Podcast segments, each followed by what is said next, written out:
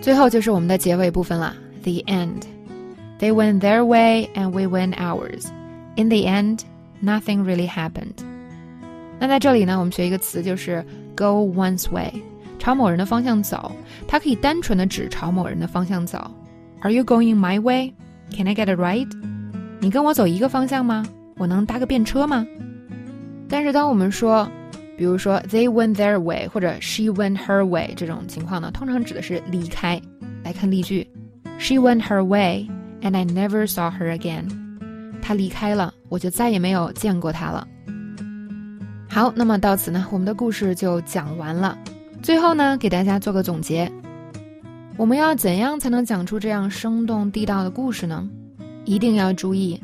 那这个故事呀，它是我们最终追求的目标，而不是我们现在立刻马上就要学会它。在这个过程中呢，你会慢慢的把故事讲得越来越好，最后呢，你也可以讲出这样的故事。但一定不要着急说，我现在立刻我就要学会。那这是学习的大忌，但是也是绝大多数同学会犯的错误。就是不管我们学一个什么东西，你不把它看作目标，只把它看成此刻的结果，这个是一定要避免的。那我们在不断的学习中追求的是什么？就是有一天我们也可以说的特别好，但是不要对自己太苛求。现在啊，好，那知道这个前提以后，如何讲故事呢？第一，我们慢慢的去积累，然后呢，让自己去使用最合适的词。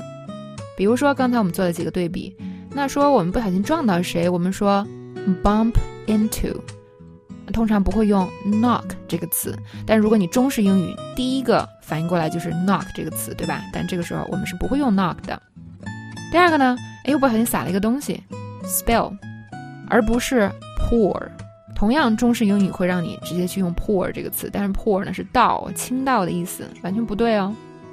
那么，当你被人使劲的推了，或者你使劲推谁啊？如果你坐地铁、坐公车，每天都在经历这样的事情，用 shove。那 push 呢，有的时候也是可以的。这个 push 不是错的，但是它跟 shove 有区别，就是 shove 是猛推的意思，但 push 并没有多这层意思。所以呢，如果 shove 用好了，就会非常的生动和地道。这是我们如何慢慢的去积累词汇啊，使用最合适的词。第二个呢，就是我们组织语言的时候，要用精简的、符合 native speaker 表达习惯的语言。以及呢，第三点，我们需要讲话的时候呢，保持一个良好的节奏。大家可以回头再去看，啊，这段描述，你会发现前因后果每一段都不会过长，是吧？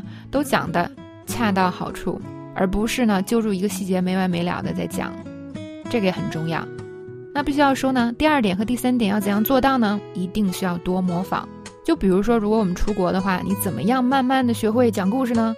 那么你一定是跟外国朋友经常聊天儿，哎，你经常听他们讲，然后呢，你就慢慢知道他们讲故事的套路了。那么当你知道这个套路的过程，它不一定就是非常清楚的去分析的过程，就是一种单纯的模仿。所以通常呢是要一段时间内你才可以慢慢掌握的。我们课程里呢，啊，帮大家分析了、总结了，这是一个帮大家节省时间的方法。但是大家也不要把时间都花在所谓的这个分析和总结上，更多的时间，你们课下的时间是应该去看这段话，去模仿，去感受这段话的节奏是什么样子的，以及呢再去学以后的课程，然后呢慢慢的啊用这种正确的方法，你也就可以开始讲一段特别地道流利的英文了。好，这节课呢我们就到这里结束了，恭喜大家又长了一大堆的知识。